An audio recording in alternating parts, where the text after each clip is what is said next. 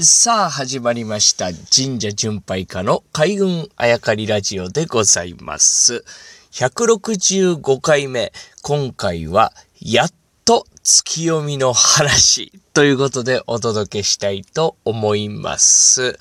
まあ、えー、これをですね、投稿している、これをまあ放送開始している時間といえば、もう、日付の変わる頃、夜の深い時間だと思いますが、実はまあ、えー、この時間にぜひ聞いていただきたいなと思って、えー、投稿しようと思っております。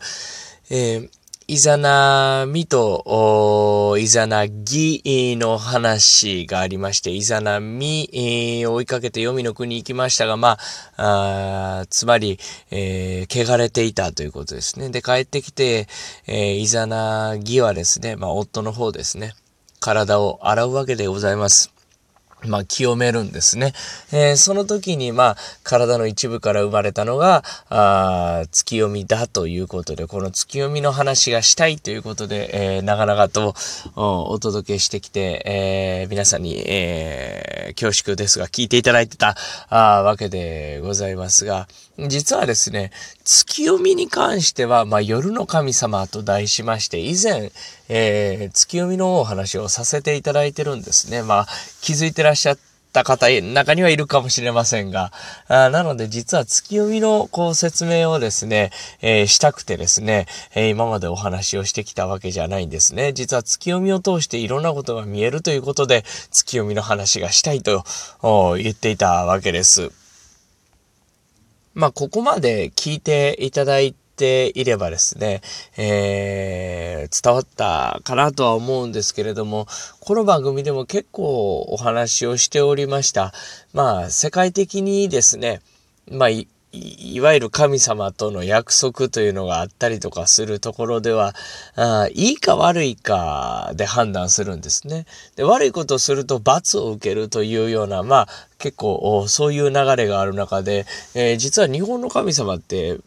まあ、罰当たりというようなね、言葉がこう僕らの中ではありますけれども、何かやったからといって罰を与えてくるっていうのはあんまりないんですね。で、いいか悪いかでなかなか判断しないという。で、神様も実はもうえげつないことしたりとかしますからね。なので、その神様もやってることなので、えー、人間がやって罰を受けるっていうのはあんまりなくてですね、えー、神社とかこの日本の国とかですね、まあ神話とかから見えるところっていうのはいいか悪いかじゃなくて、こう往々にして綺麗かそうじゃないかっていうのが多いんですね。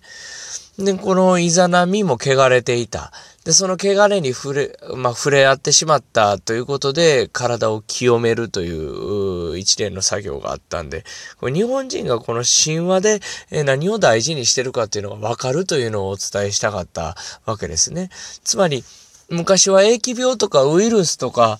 病気っていうのは目に見えませんからね。ただ、その人間の体がなくなった後に朽ちていく。えー、そ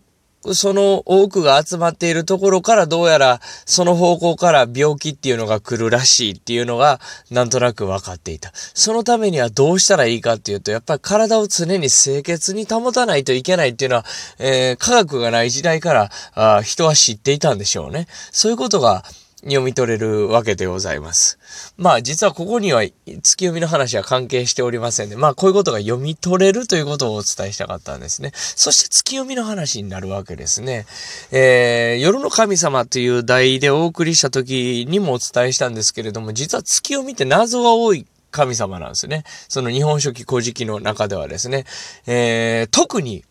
えー、描写がないというか描かれてない。え、なので、こう、なんていうんですかね、えー、ちょっと誤解を恐れず言うとですね、派手に祀ったあ神社がないですね。うち月読みですということで、派手に祀った神社がなかなかないですね。こう月読みに関してエピソードがあまりないということだからです。さあ、ここで何が読み取れるかというと、まあ、重きを置いていたというかね、えー、昔のその時代の人たちが重きを置いていったというところが、読み取れるんですね。つまり、昼間というか、お米を作るには太陽と、水や雨と風とというところが大事だというのは、お米が大事だというところからやっぱ日本人重々分かっていた。だからまあ、アマテラス大神というね、太陽みたいな神様に関しては描写がすごいあるわけですね。しかしこの夜の世界というのはまあ、謎めいていたりとかですね、あまり、まあ、重きを置いていなかったというと誤解を招くかもしれませんが、謎めいていたというのがそのまま日本書紀古事記に現れているというのが読み取れるでしょうね。その他、例えば、水の神様はあるのに、雪の神様ってあんまりないですね。氷とかあられとかね。雨というのには重きを置かれてたんですけど、雪というのにはそんなに、まあ誤解をそれず言うと関心がなかったのかなというような感じは、あいたします。さあ、最後になりましたが、本題でございます。月読みの話がしたいって言っておりましたが、実は、この先に続くストーリーのことを佐々木優太神社巡拝家は皆さんにお伝えしたかったわけですね。えー、月読みの話がしたいという、その奥に隠されたストーリーというのは、その、えー、重きを置いていなかった、重きを置いていた、あというようなストーリーに少し絡んでくるんですが、まあ、昼間の世界を支配したのが、あ太陽みたいな神様であるアマテラス大神。そして夜の世界を支配したのが、あ月のような神様であった月読みの御事、また月読みの御事でございます。支配したと言いましたが、しかし、この地球でですね、この宇宙でですね、アマテラス大神に従わなかった神様が実はいたわけですね。この神様は誰だったのか、何だったのかというのが次に続くストーリー。それは夜の世界を支配した月読みですが、あそれでも支配しきれなかったものでございます。夜、月と共に輝くというものは、あの、ものですね。あれですね。あの神様でございます。ということで次は、アマテラス大神に従わなかった、支配できなかった唯一の神様をお伝えしたいと思っております。